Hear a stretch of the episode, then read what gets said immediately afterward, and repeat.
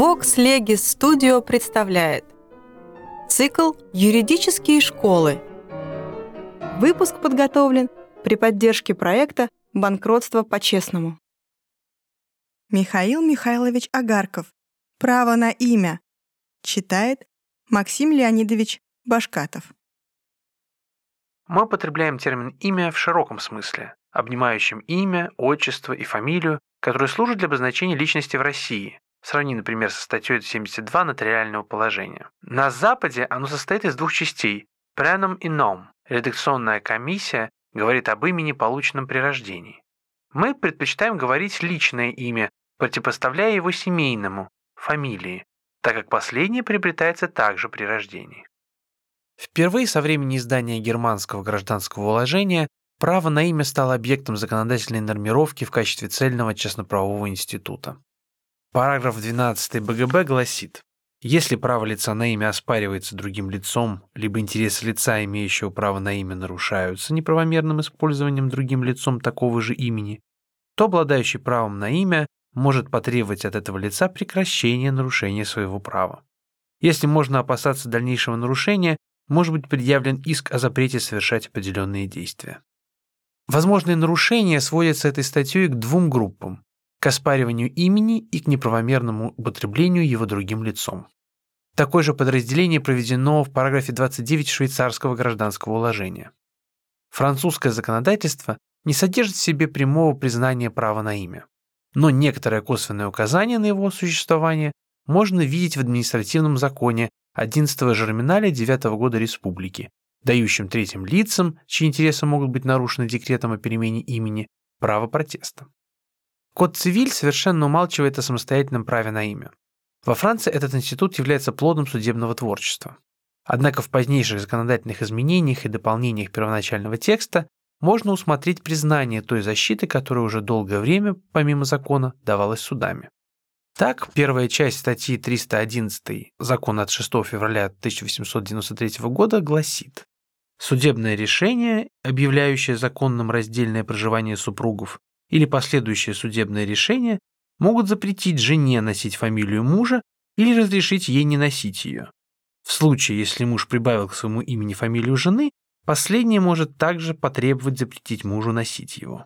Эта статья содержит в себе относительно частного случая признание защиты имени. Интересно отметить, что она признает употребление также и другого имени, кроме официально принадлежащего лицу, как в отношении мужа, присоединившего к своему имени имя жены, так и в отношении жены, носящей имя мужа. Дело в том, что по французскому праву брак не меняет имени жены, и официально она продолжает именоваться своим девичьим именем. Бландель указывает еще на статьи 99, 299 и 347 с последующими. Но статья 99, говорящая об исправлении актов гражданского состояния, совершенно умалчивает о праве на имя. Правда, она предписывает привлечение в процесс заинтересованных лиц, и таким образом при исправлении ошибки в имени возникает вопрос, кого следует привлекать. Этот вопрос может быть разрешен только в зависимости от признания или непризнания права на имя. Поэтому эта статья совершенно не может рассматриваться как содержащая в себе указание на его существование. Статьи же 299 и 347 говорят лишь о приобретении или потере имени, что еще не дает возможности заключать о признании права на имя, то есть о защите его законом. При отсутствии признания его не может быть и защиты на основании статьи 1382 с последующими, так как для ее признания необходима наличность правонарушения. На этой точке зрения сходятся французские авторы. Такая защита, кроме того, была бы слишком узкой, так как требовалась бы вина нарушителя. Несмотря на этот пробел французского законодательства, судебная практика, как и в ряде других случаев, нашла возможным средствами гражданского процесса защищать нарушенные интересы частных лиц. При этом она основывалась на том, что право на имя является видом собственности. Эта теория, однако, является для французских судов только паспортом для проведения в действующее право нигде прямо законом не признанного института. На последний, при этом, судебные решения нисколько не распространяют свойств права собственности. Напротив, право на имя регламентируется совершенно особо и согласно с его специфической природой. Такая непоследовательность мотивируется тем, что оно является собственностью суи генерис.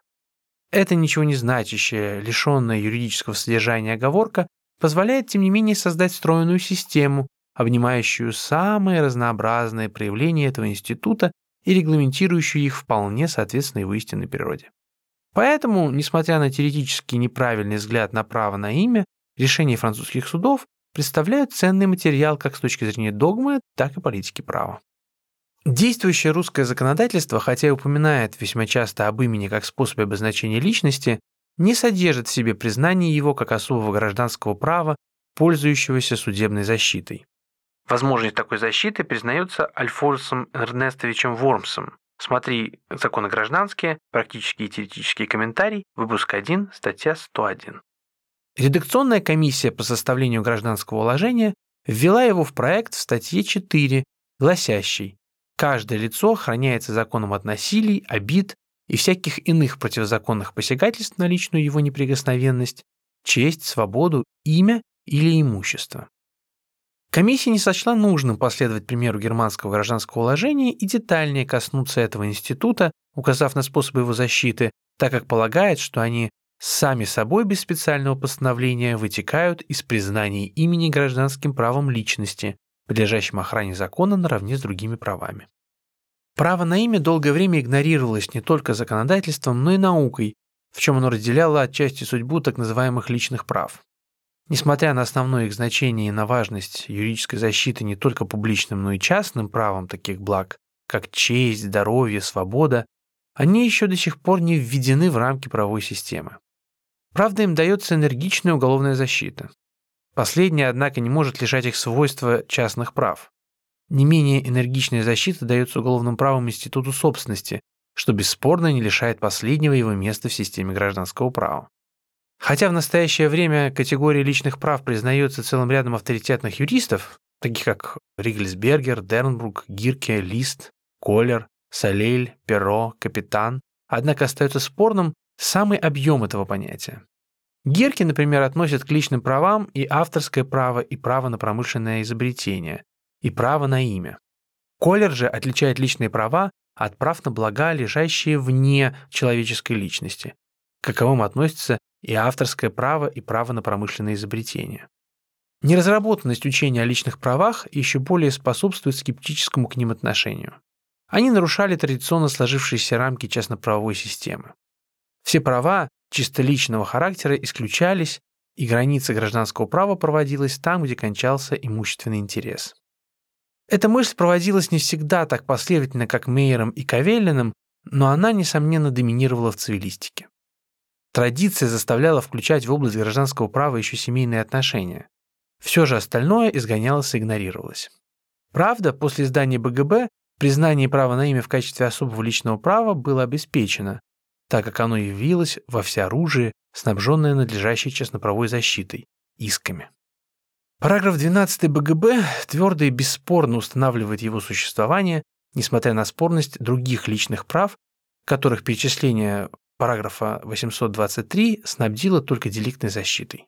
Такая неполная защита, а также ссылки на мотивы и редакцию статьи побудили некоторых авторов отрицать существование личных прав на жизнь, свободу и так далее. Однако и право на имя не сразу заняло своего места в германском гражданском уложении. Первый проект совершенно его не касался по мотивам, встретившим мало сочувствия у критики. Особенно резкая критика у Отто фон Гирки проекта ГГУ, полагающего, что частно-правовая система должна включать и личные права, и что игнорирование их является существенным недостатком. В оправдании своего отрицательного отношения редакторы ссылаются на то, что этим вопросом как теория, так и практика занялись только в последнее время и не пришли еще к определенному выводу, а также на ограниченность практического значения этого института и на редкость могущих иметь место случаев судебного спора. Последнее, однако, опровергается многочисленностью решений французских судов по вопросам права на имя. Кроме того, законодатель должен нормировать отношения, хотя бы практически и не очень существенные, раз он видит их существование и потребность регламентации. Что же касается неразработанности вопроса в литературе и вытекающей из этого беспомощности законодателя, то эти опасения оказались излишними, так как второй проект, вставший на противоположную точку зрения, признал право на имя и дал ему надлежащую нормировку. несомненно препятствовало признанию частноправового характера права на имя сильная заинтересованность государства в административной нормировке имени. С нею связано практическое существование тех мер, которыми публичная власть вторгается в жизнь отдельных граждан, налагает на них обязанности или охраняет их права. В числе признаков, которые служат официальным средством индивидуализации граждан, профессия, место жительства и так далее, имя, несомненно, занимает первое место. Оно сильнее всего связано с личностью, и перемена его, возможная только при наличности особо важных мотивов, не зависит от произвола его носителя, а должна производиться в особо законом предусмотренном порядке. Вопрос о важности и значении такой публичной правовой регламентации представляется настолько ясным, что никто не думает оспаривать ее необходимость. Но интерес государства может заслонять с собой интересы частного лица. Остаются на виду только возникающие по этому поводу обязанности гражданина государству и ускользают от внимания права личности, требующие защиты. Планиоль, например, отрицает существование права на имя и видит в нем только один из институтов полис-сивиль, являющийся принудительным способом обозначения личности. Такое одностороннее отрицание страдает прежде всего тем недостатком, против которого оно направлено – неопределенностью. Понятие «полис-сивиль» является в аргументации Планиоля скорее как образное выражение, чем как точный юридический термин. Сюдер по поводу этой теории замечает, что она указывает только на социальную пользу института и игнорирует его значение для личности. Но она даже слишком суживает общественную функцию имени, так как последнее, как способ обозначения, служит не только для облегчения отыскания субъекта и определения его принадлежности к той или иной семье, ввиду разрешения гражданских споров, семейных, наследственных и других, но и для целей административных и уголовных. Игнорируя имя как частное право, Планиоль вынужден оставить без обоснования практику французских судов. Он противопоставляет свою теорию теории собственности, которой придерживается последняя.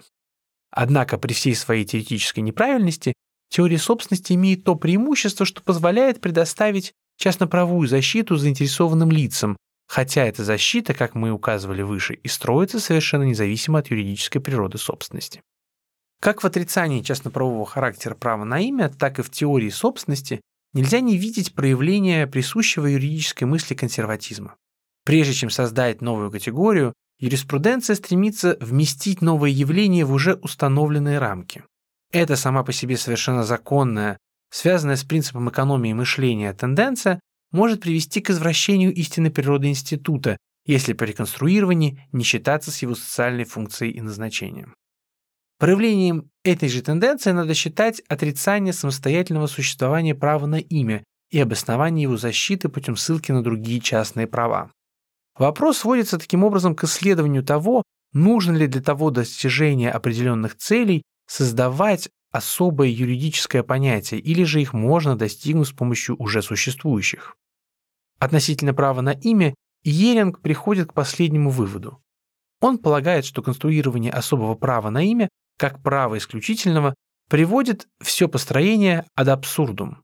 Какой-нибудь Шульц или Мейер не могут протестовать, если кому-либо вздумается именовать себя той же фамилией.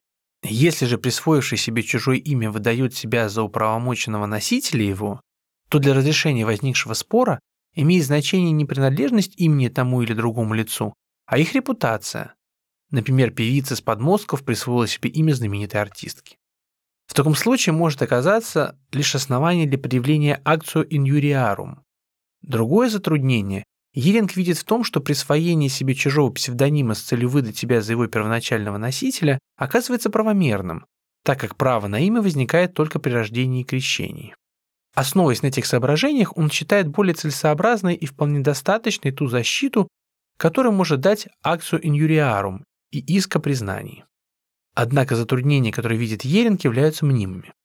Нет надобности понимать право на имя как исключительное в том смысле, что оно дает возможность запретить пользование определенным именем даже лицу, имеющим на то законное право. Правда, повсеместное существование весьма распространенных амонимов Шульц, Мейер, Иванов, Семенов и так далее создает ряд практических затруднений, и право должно разрешить задачу разграничения сталкивающихся в этом случае интересов. Но подобные же затруднения возникают и относительно другого института торговой фирмы, что, однако, не мешает Ерингу признавать его даже за право собственности, то есть за право наиболее абсолютное и исключительное, и как таковое являющееся прототипом других исключительных прав. Остается еще препятствие, заключающееся в том, что право на имя возникает только при рождении и крещении. Но оно устраняется, если откинуть это положение как ни на чем не основанное и прямо противоречащее действительности. Кроме рождения и крещения, имя может приобретаться через брак, усыновление и тому подобное. Если же признать псевдоним за имя в юридическом смысле, то надо будет выяснить условия его приобретения, которое, впрочем, и не может быть иным, как зависящим от произвола его носителя более или менее продолжительным употреблением. Вопрос о псевдониме чаще всего бывает казус белли в области судебных споров об имени, поэтому он заслуживает особого рассмотрения. Таким образом, затруднения, которые находит Иеринг, могут быть устранены.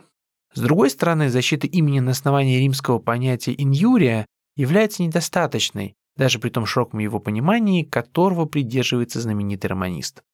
Не говоря уже о специфической римской природе этого понятия, защита имени преследует в современном обществе другую, более обширную задачу.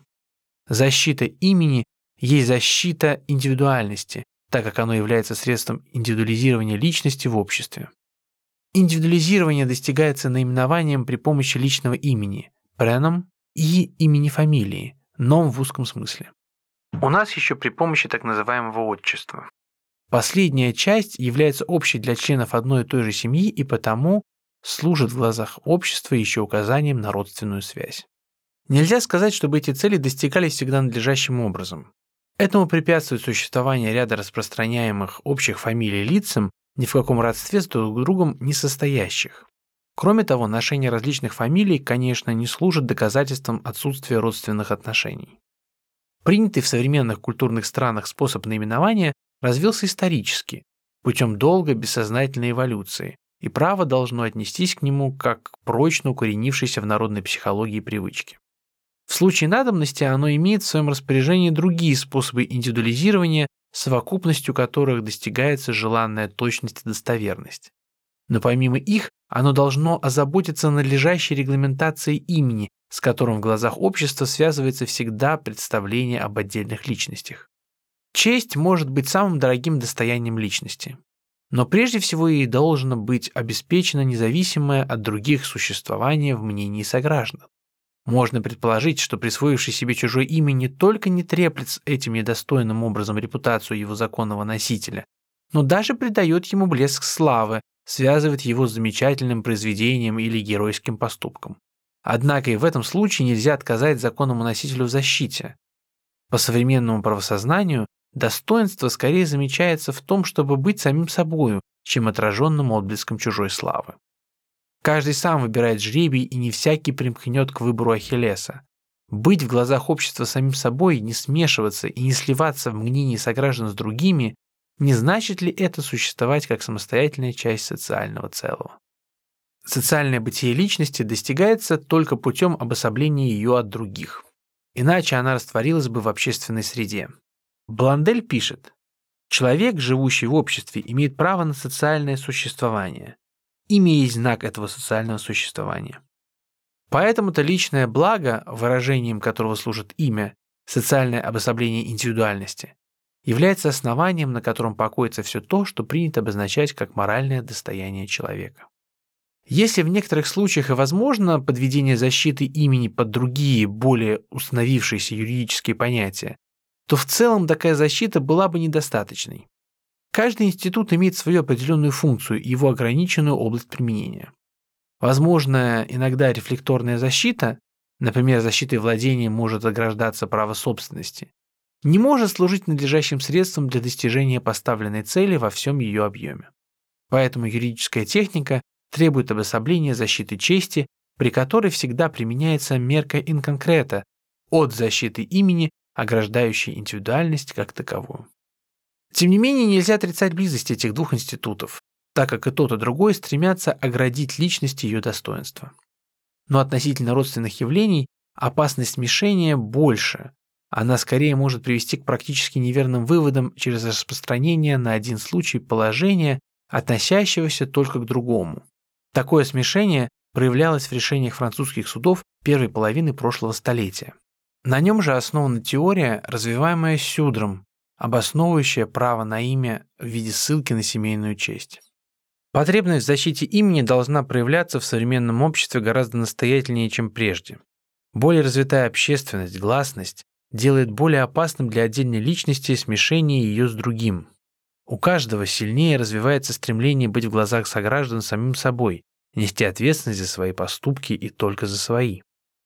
Интерес темы лежит, тем не менее, не в социальном обосновании этого института, сколько в тех юридических вопросах, которые возникают по его поводу.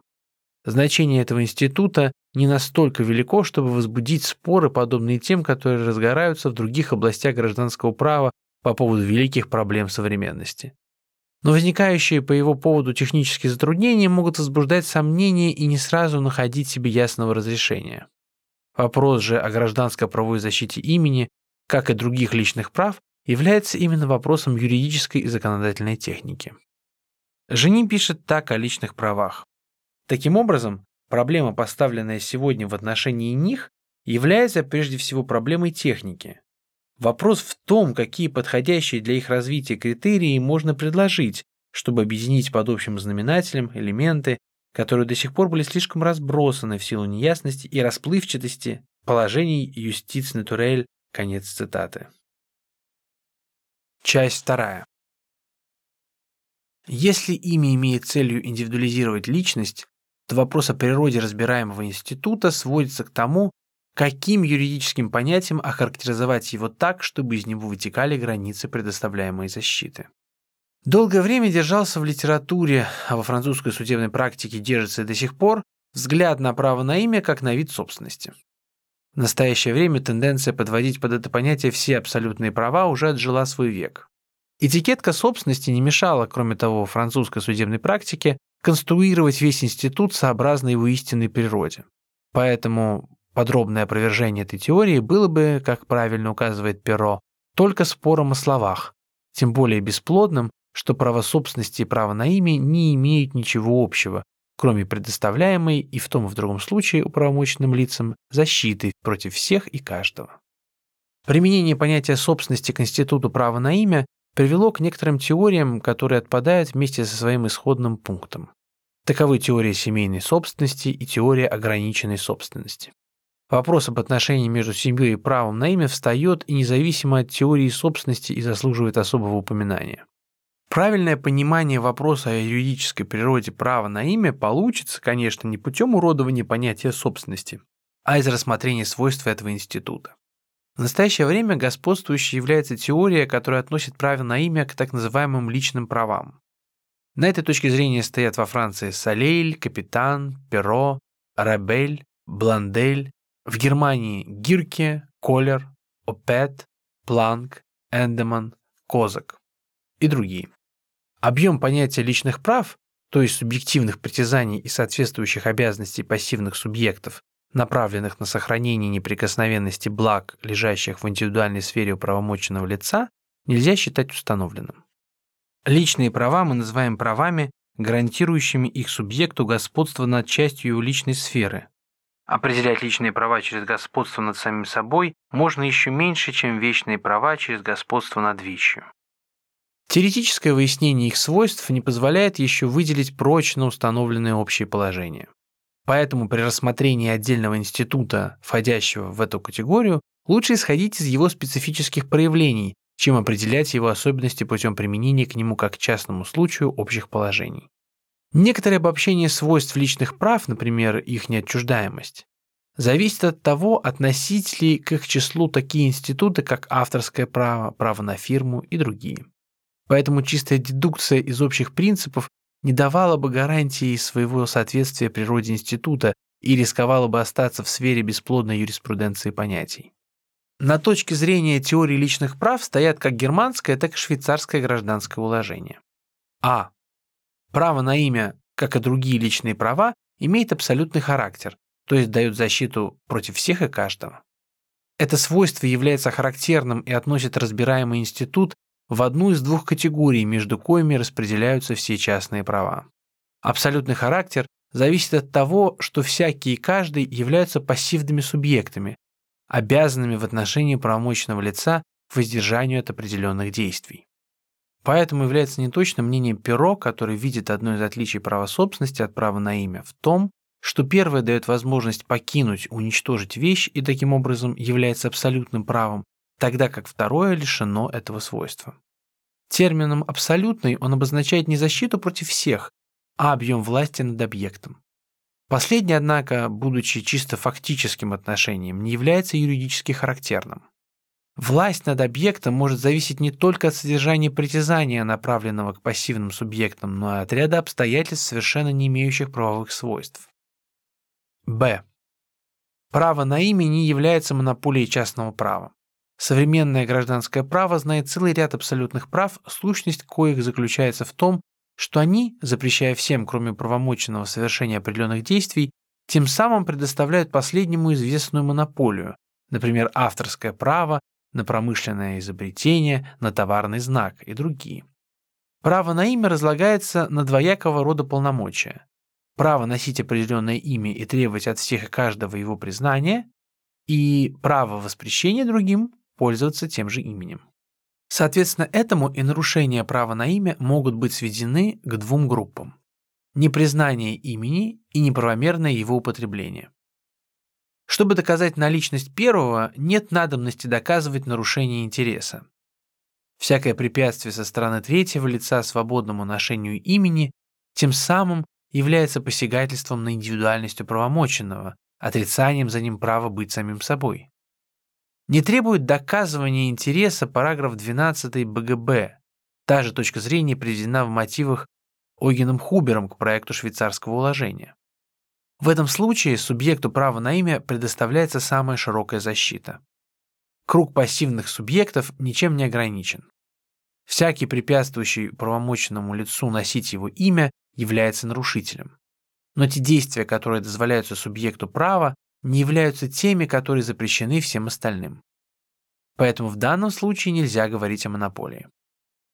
Второе положение, предоставляемое правом на имя, способно вызвать на этот счет гораздо большие сомнения. Роген полагает, что оно является монополией. Однако к этому можно найти серьезные препятствия. Совершенно ясно, что нельзя запретить пользование определенным именем лицу со своей стороны управомоченному на его ношение. Правда, в случае шиканозных действий возможна защита на основании параграфа 226 БГБ и квалификация их как злоупотребление правом. Но и при наличности таковых нельзя требовать от ответчика прекращения законно принадлежащего ему имени. Помимо этого, одно то, что кто-либо пользуется именем уполномоченного лица, не дает еще последнему право воспрещения. Необходимо, чтобы имело место нарушение интереса, причинение ущерба, безразлично морального или материального. Охрана имени должна иметь место лишь постольку, поскольку оно является средством индивидуализирования. Воспрещение всякому и каждому пользоваться тем же именем, даже в том случае, если этим не наносится никакого ущерба его законному носителю и не представляется никакой опасности смешения в глазах общества различных индивидуальностей, являлось бы ничем не оправдываемым ограничением свободы личности. Поэтому вполне правильной является точка зрения германского гражданского уложения, которое требует для обоснования иска в случае неправильного пользования чужим именем наличности нарушения интереса. Ту же точку зрения находим у Ойгена Хубера. Нельзя, основываясь на том, что право на имя является правом абсолютным, отрицать необходимости этого условия для наличности нарушения права. Такого вывода сделать нельзя, если не понимать под термином «абсолютный» что-либо иное, кроме защиты против каждого нарушающего. Требование наличности ущерба является в данном случае только границей, которой объективное право определяет область своего вмешательства. Управомоченное лицо может требовать, чтобы никто не нарушал его интересов путем узурпации его имени. Таким образом, право на имя не дает управомоченному лицу права исключительного пользования своим именем. Другие лица также могут им пользоваться вполне правомерно, во-первых, тогда, когда они сами обладают тем же именем, во-вторых, тогда, когда они не причиняют этим ущерба. При наличности же таких ограничений отнесение права на имя к числу частноправовых монополий является неправильным. Если кто-либо другой может совершать те же действия помимо воли управомоченного, то о монополии не может быть и речи. Нельзя конструировать юридического понятия монополии быть самими собой. Субъекту права на имя дается возможность пользоваться именем для обозначения своей личности. Третьим лицам воспрещается не пользование этим именем, так как не в нем лежит цель и смысл защиты, а причинение ущерба управомоченному лицу путем пользования его именем, могущим создать о нем неправильное представление в глазах общества. Тогда как в частно-правовых монополиях, например, право на промышленное изобретение, Совершение кем-либо запрещенного действия и составляет ту опасность, от которой правопорядок ограждает у правомочного лица. В праве на имя эта опасность заключается не в самом пользовании именем, а в могущем произойти посягательстве на индивидуальность его носителя. Может возникнуть вопрос, не противоречит ли отрицание монопольного характера разбираемого института его принадлежности к абсолютным правам. Такой вывод был бы неправильным, так как отличие абсолютных прав от относительных заключается в том, что у них не индивидуализирован пассивный субъект. Им может быть всякий, если нет каких-либо юридических оснований для его психологии. В относительных же правах пассивным субъектом является тем или иным способом индивидуализированное лицо. Право на имя обращает свое оружие против всякого посягающего на его нарушение. Поэтому оно является правом абсолютным. Но не всякий, пользующийся именем, принадлежащим другому лицу, является нарушителем. Поэтому право на имя не есть монополия. Нет монополии на имя и не может быть монополии в том, чтобы быть самим собой. С. Право на имя является правом неимущественным. Оно не входит в состав актива управомоченного лица. Однако это не значит, что в случае его нарушения не может быть присуждено денежного вознаграждения, так как ущерб может, правда в сравнительно редких случаях, носить материальный характер и кроме того может иметь место денежное возмещение морального ущерба, если последнее допускается положительным правом. Как следствие неимущественного характера является непередаваемость имени по наследству, исключение действия давности и неотчуждаемость. Первое. Не будучи имущественным правом, имя не входит в состав наследственной массы. Переход фамилии родителей к детям не может быть рассматриваем как наследование уже по одному тому, что дети приобретают ее не после смерти родителей, а со своего рождения. В Англии, однако, имеет место переход титула и имени к старшему сыну после смерти отца. Этот институт является совершенно чуждым современным правовым воззрением и представляет собой феодальный пережиток наследования в землях и владетельных правах, выражением коих являются титул и имя. Возложение на наследника по завещанию обязанности принять имя завещателя Условие, попадающееся иногда в завещаниях, не является передачей имени. Если наследник переменит имя, то титулом приобретения нового будет не завещание, а административный акт о перемене имени. Второе. Право на имя является неотчуждаемым. Будучи тесно связано с личностью субъекта, оно не может быть отделено от нее и передано другому. Но это не значит, что всякие сделки являются недопустимыми. Французская судебная практика допускает относительно личных прав вообще и относительно права на имя в частности целый ряд сделок. Для разрешения вопроса об их допустимости и силы их действия необходимо несколько вернуться к общим принципам. Мы имели уже случай указать на двойственный характер разбираемого института. Имя защищается постольку, поскольку оно является способом обозначения определенной индивидуальности. Личность как таковая защищается этим институтом следовательно, постольку, поскольку средством ее идентификации является имя. Логически возможно построение более широкого понятия права быть самим собой, в которое право на имя входило бы как составная часть. Из этих двух элементов строго личный характер имеет тождество индивидуальностей с самой собой. Имя, будучи чисто внешним способом ее выражения, если рассматривать его независимо от первого элемента, способно к передаче и отчуждению. Тогда, когда оно служит другой цели, например, как средство обозначения торговой фирмы, такая сделка является вполне допустимой. Гражданское же имя лишается этого свойства через вмешательство государственной власти, которая в интересах общественного порядка придает ему функции официального способа обозначения личности и тем самым тесно связывает его с нею. Поэтому, если говорить об отчуждении права быть самим собой является логическим абсурдом, то передача гражданского имени является невозможной только потому, что противоречит публичному праву. Когда же это препятствие устраняется, то такая сделка логически возможна. Такой сделкой будет передача псевдонима, вполне мыслимая, так как она не затрагивает общественного порядка. При этом мы подразумеваем такую сделку, когда управомоченное лицо не просто разрешает другому пользоваться принадлежащим ему псевдонимом, но и само отказывается от дальнейшего его употребления. Такая сделка еще не значит, что контрагенты желают смешения их личности в глазах общества, так как есть другие способы их дифференциации. Другой меркой допустимости сделок с именем является применение к ним общего принципа, требующего, чтобы они не противоречили добрым нравам. Поэтому недопустима, например, сделка, которой А предоставляет Б пользоваться его именем, чтобы конкурировать с однофамильцем А.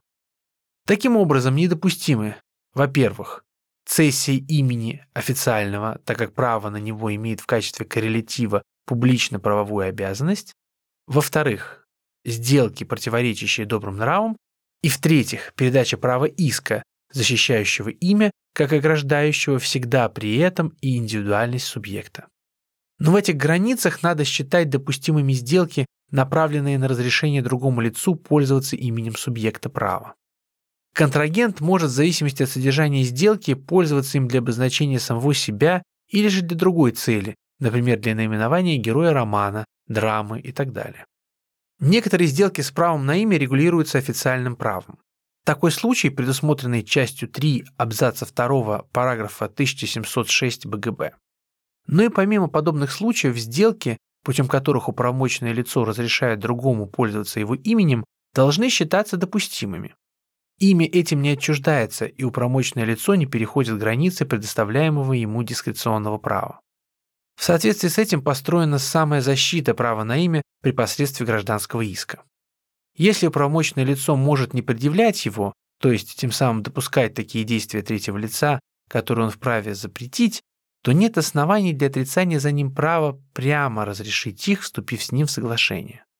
Если такое соглашение не затронет интересов публичного права и не окажется противным добрым нравом, то его надо признать действительным, то есть имеющим силу юридической сделки, как устанавливающая права и обязанности. К области допустимых сделок по поводу права на имя надо отнести также соглашение, коим одно лицо обязывается наименовать определенным образом и в известных случаях другого. Такое соглашение признается имеющим силу законом 20 марта 1911 года об авторском праве на литературные, художественные и музыкальные произведения в статье 70. Издатель не вправе, без согласия автора или его наследников, вносить какие-либо дополнения, сокращения и вообще изменения ни в самое произведение, ни в заглавие его, ни в обозначение на нем автора и так далее. Слишком неопределенным и противоречивым является взгляд на сделки с именем Перо, который видит в них только пользование правом и не считает их за юридические сделки, так как договоры могут касаться только благ инкоммерцио. Цитата. «Если они не имеют ценности как юридические акты, поскольку договоры имеют отношение только к товарам, Ничто не мешает рассматривать их как простые существенные факты осуществления своего права заинтересованными сторонами. Факты, от которых в силу добросовестности запрещается отступать без серьезных оснований, когда они служат основанием для поведения других лиц. Конец цитаты. Но если эти соглашения не являются юридическими сделками, то непонятно, как могут они создавать обязанности для управомоченного лица и давать в случае его иска эксепцию контрагенту. Самое противопоставление, сделанное перо пользования правом юридической сделки, является неправильным, так как заключение сделок является видом пользования правом. Если же заключение рассматриваемых соглашений не является юридическим действием, то оно не способно к изменению прав и обязанностей, поэтому их надо рассматривать как договоры, имеющие юридическую силу. Если в таком соглашении вполне применимо правило, что оно «jus facet inter partes», то толкование воли сторон в каждом отдельном случае представляется, несомненно, весьма трудной задачей. Предоставление другому пользования своим именем является несколько рискованным, поэтому вполне соответствующей природе отношения будет презумпция действительности договора только в тех условиях и обстоятельствах, при которых он был заключен, клаузула rebus sextantibus. Если, например, в силу последовавшего соглашения А пользуется именем Б как газетным псевдонимом, то переход в другую газету или же резкая перемена направления могут служить достаточным основанием для расторжения договора. Французская судебная практика признает относительно всех соглашений по поводу личных прав, что они могут быть прекращены односторонним заявлением, если будут указаны достаточные основания для этого. Подобные соглашения имеют строго личный характер. Они не затрагивают прав третьих лиц. Поэтому если А предоставил Б пользоваться своей фамилией, то родственник первого, носящий ту же фамилию, или просто однофамилец, могут воспользоваться своим правом против Б. Права их являются независимыми друг от друга, и поэтому соглашение, в которое вступил один из них, не имеет никакого действия в отношении других в нем не участвовавших. Равным образом, обязательства и права, возникшие из такого договора, не переходят на наследников. Личный характер права на имя и заключенных по его поводу соглашений делает последние чрезвычайно неустойчивыми, что, конечно, не может представлять каких-либо практических неудобств ввиду их чрезвычайно ограниченного практического значения. Главный смысл всего института, несомненно, заключается в той защите, которая предоставляется субъекту права на имя. На практике такие соглашения могут иметь смысл главным образом как средство урегулирования столкновений, возникающих на почве литературной работы или же вследствие распространения некоторых имен. Большое значение и большой материал для своего разрешения вопрос о сделках с именем может приобрести, если встать на точку зрения тождества гражданского имени и торговой фирмы. Но, несмотря на общее в природе этих двух институтов, вопросы, касающиеся фирменного права, приобретают специфический характер в зависимости от интересов торгового оборота, определяющего его характер. Институт же права на имя находится в стороне от этой области, поэтому их смешение может привести к практически неверным выводам, хотя, несомненно, их сопоставление интересно с точки зрения юридического синтеза. Третье. Давность не оказывает влияния в отношении права на имя в силу принципа, выраженного в статье 2226 Гражданского кодекса. Код цивиль. Нельзя предписывать сферу применения вещам, которые не являются предметом торговли. Параграф 937 БГБ указывает на давность владения только как на способ приобретения права собственности на движимые вещи. Погасительная давность противоречила бы сущности права на имя, поэтому никогда не поздно заявить иск в защиту имени. Параграф 194 БГБ таким образом не может иметь применения. Как бы долго не пользоваться чужим именем, нельзя приобрести эксепцию против управомоченного лица. Французская судебная практика строго придерживается принципа, что давность не имеет влияния на имя. Но не признавая ее за титул приобретения права на имя, французская практика допускает ее в качестве доказательства существования права. Часто такое доказательство представляет непреодолимые затруднения. Имя фамилии передается через рождение, но запись фамилии родителя в свидетельстве о рождении не является доказательством законной принадлежности этой фамилии родителям. Затруднение прекращается, если в одном из поколений можно будет найти законный титул приобретения имени. Но последнее бывает редко. Чтобы выйти из этого положения, практика допускает, что продолжительное пользование определенным именем одной и той же семьей создает презумпцию законной принадлежности ей этого имени. Для установления ее практика требует ненарушимое и гласное употребление имени в течение долгого периода времени. 30 лет, во всяком случае, недостаточно. Точно практика не определяет необходимого периода времени, но приближается к требованию незапамятной давности. Имя должно быть признаваемо за его носителями, их согражданами. При наличности этих условий создается предположение о принадлежности имени, каковым французские суды и удовлетворяются. Часть третья. Защита права на имя возбуждает некоторые вопросы об ее границах. Таковыми являются вопросы о защите, во-первых, псевдонима, во-вторых, имени союзов и обществ, и в-третьих, о праве члена семьи на предъявление иска. Первое. Псевдоним имеет по большей части целью скрыть настоящее имя. Поэтому при определении границ его допустимости надо прежде всего исключить всю область публично-правовых отношений, в кои его употребление является безусловно недопустимым. Колер идет еще дальше и исключает всю область гражданских сделок Geschäftsoben, так как реальной жизни противной фантазии о маскировке. С его точки зрения псевдоним допустим только относительно произведений литературы и искусства. В настоящее время вопрос о практике только в этой области и встает. Но способ перечисления не дает юридически определенного ответа на вопрос. Для этого надо отделить псевдоним от ложного имени, принимаемого с целью скрыть свою личность во всех ее социальных проявлениях. Ложное имя должно воспрепятствовать тому, чтобы кто-либо узнал его носителя. Оно должно создать ему совершенно новую в глазах общества индивидуальность, резко отличную от прежней. Одним словом, ложное имя встает на место истинного гражданского имени. Псевдоним же существует рядом с ним, так как служит исключительно в определенной области. Он должен отделить известную категорию общественных проявлений личности от ее обычной житейской сферы. Неправильным, однако, является мнение, что пользование псевдонимом не есть принятие нового имени, а просто способ сохранения анонима. Псевдоним не имеет единственной целью сохранения инкогнито. Для этого было бы достаточно не помещать свое имени на обложке, на картине, в афише и тому подобное. Прикрываясь каким-либо псевдонимом, автор стремится создать себе литературную индивидуальность, хотя и желает при этом отделить ее от своей частной жизни и скрыть последнюю вместе с настоящим своим именем от публики. Один и тот же псевдоним объединяет различные произведения, и читатели, не зная автора, тем не менее связывают полученные впечатления в одну целую характеристику и представление об едином лице. Путем псевдонима его носитель создает себе особую литературную, художественную или артистическую индивидуальность.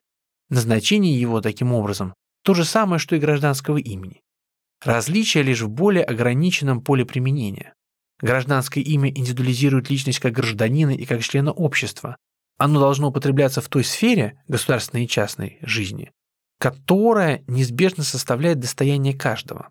Псевдонимом же лицо пользуется в таких проявлениях социального существования, без которых легко можно представить себе любого человека, и которые поэтому могут легко обособляться в общественном сознании.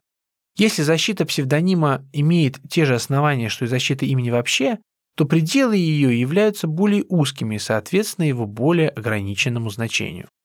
Определенная личность может иметь только одно гражданское имя, но несколько псевдонимов, сообразно с тем, сколько у нее особых сфер деятельности, персоналитей партикулье, как говорит Перо, характеризованных выше. Впрочем, и в одной и той же области можно иметь несколько псевдонимов, что очень часто встречается в области газетной и журнальной работы.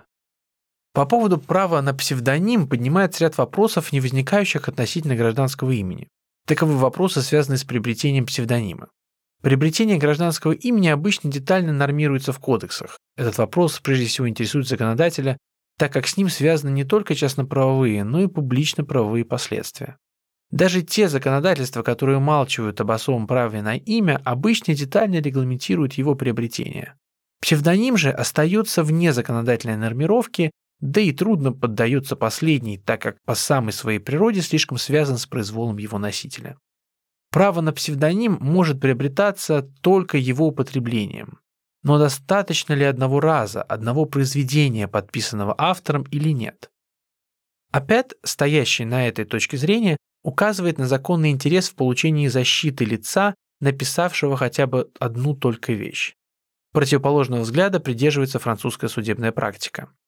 Право на псевдоним можно приобрести только путем неоднократного употребления, которое создало бы автору литературную, артистическую или другую индивидуальность. К этому пониманию примыкают Перо и Коллер. Эта теория более соответствует истинной природе псевдонима, который служит для фиксации в определенной области индивидуальности автора.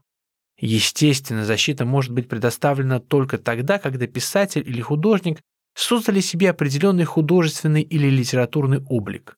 Иначе защита была бы лишена своего основания. Кроме того, не следует забывать, что выводом из признания права на псевдоним является защита его носителя против притязаний даже законного обладателя того же имени. Приобретенный псевдоним дает автору эксепцию, которую он может с успехом отразить нападение. Перед этим выводом не останавливается французская практика. Если же встать на точку зрения Апета, то защита псевдонима могла бы превратиться в вопиющее нарушение права третьих лиц. Действительно, достаточно было бы подписать газетную заметку, стихотворение и тому подобное чужим именем, чтобы и впредь иметь возможность безнаказанно нарушать чужое право. Параграф 12 БГБ говорит об имени вообще. Среди немецких юристов вопрос о том, можно ли подвести под эту статью и защиту псевдонима, вызывает разногласия. В отрицательном смысле высказывается Планк, который указывает на отсутствие в законе правил, нормирующих приобретение псевдонима. Поэтому в пользовании им он видит только проявление allgemeine Freiheit – общей свободы. Доводом в пользу этого мнения является отрицательная точка зрения на защиту псевдонима редакторов германского гражданского уложения. Однако оно вызывает возражение. Так Апет указывает на то, что в законе употреблен термин «наме», обнимающий собой и псевдоним. Ввиду же его ясности и определенности нет надобности по правилам толкования обращаться к мотивам. Редакционная комиссия по составлению нашего гражданского уложения совершенно не говорит о псевдониме. Закон 20 марта 1911 года об авторском праве на литературные, музыкальные, художественные и фотографические произведения упоминает о нем также в статье 17, кое автору произведения, анонимного или подписанного псевдонимом, предоставляется авторское право. Второе. Субъектом права на имя является каждый законный носитель определенного имени. В отношении физических лиц это положение не вызывает затруднений. Вопрос возникает относительно юридических лиц. Практика французских судов последовательно приходит к защите имени юридических лиц. Так как имя имеет целью индивидуализирования, то всякий правоспособный субъект, выступающий в обороте, как определенная юридическая индивидуальность, имеет право на защиту своего имени. Распространение на юридических лиц параграфа 12 БГБ представляется спорным. Ряд авторов отвечает на него утвердительно. То обстоятельство, что параграф 12 помещен в отделе о физических лицах, не служит для этого препятствием, так как положение этого раздела вполне применимо и к юридическим лицам, поскольку они не противоречат природе последних. Это яствует из того, что БГБ не содержит положений о субъектах права вообще, поэтому едва ли правильным является мнение Апета, который встает на противоположную точку зрения, Делиги Ференда, однако, он считает защиту имени юридических лиц желательной, указывая на то, что если для торговых юридических лиц достаточно защиты фирменного права и регистрами, то для обществ, не внесенных в реестр, нет надлежащих гарантий. Третье. И фамилия, и личное имя имеют целью индивидуализировать определенную личность. Но фамилия, кроме того, указывает еще на принадлежность к определенной семье, Право иска принадлежит каждому носителю определенного имени. Но возникает вопрос, не принадлежит ли оно также членам семьи, носящим другое имя, например, дочери, вышедшей замуж. Или же хотя и носящим то же имя, но которым лично не угрожает смешение их личности с третьим лицом. Например, после смерти дочери могут ли родители предъявить иск к лицу, пользующемуся именем покойной, так, что при жизни она могла бы предъявить иск. Французская судебная практика решает вопрос в утвердительном смысле. Неопределенным только за отсутствием твердых оснований является вопрос о том, до какой степени родства следует его предоставить боковым родственникам. Перо предлагает остановиться на 12 степени родства, определенной законом для права наследования, хотя и признает при этом, что какой-либо аналогии в пользу такого решения провести нельзя. Доводом может служить только то, что по закону за 12 степенью родственные отношения не влекут никаких юридических последствий. Но это правило в общей форме в законе не содержится, и поэтому применение его к данному случаю не может быть обосновано строго юридически. Несмотря на это затруднение, самую защиту прав членов семьи нельзя не признать правильной. Принадлежность к определенной семье, несомненно, индивидуализирует известным образом в глазах общества лиц в нее входящих. Поэтому узурпатор имени, являющегося достоянием членов определенной семьи, тем самым как бы встает в их ряды, вызывает у третьих лиц мысль о несуществующих родственных отношениях. В этом случае, по выражению Коллера, аффект смешения здесь касается не самости, индивидуальности как таковой, а касается семейной принадлежности человека. Конец цитаты. Интерес истца в таких случаях затронут не непосредственно, а благодаря его семейным отношениям. Однако тут нельзя видеть посягательство на его семейные права, в данном случае последний фигурирует не в качестве того права, которое нарушено, а только как свойство определенной личности, принадлежность коих индивидуализирует последнюю. Нарушено все же является право на имя. Часть четвертая. Защита имени, соответственно двоякого рода правомочиям, предоставленных субъекту права, представляет два возможных случая. А. Иск в случае оспаривания кем-либо принадлежащего управомоченному лицу имени Б. Иск в случае неправомерного пользования кем-либо имени управомоченного лица. Рассмотрим оба случая в отдельности. А. В первом случае иск будет направлен на требование от ответчика признания за истцом принадлежащего последнему имени. Этот иск направлен или на требование от ответчика определенных действий, употребления в подлежащих случаях истинного имени истца, или воздержания от действий. Поэтому его надо отличать от иска о признании, направленного лишь на констатирование принадлежности истцу определенного имени. Предпосылками рассматриваемого иска являются Первое. Принадлежность спорного имени истцу. Если дело идет об официальном имени, то доказательством являются акты гражданского состояния, а также документы, удостоверяющие законный титул приобретения имени. Выше мы указывали на роль давности в доказательстве принадлежности имени по практике французских судов. Если же спор касается псевдонима, то истец должен доказать, что он создал себе в соответствующей области литературной, художественной, артистической и тому подобное определенную индивидуальность, выступая под прикрытием данного псевдонима. Второе.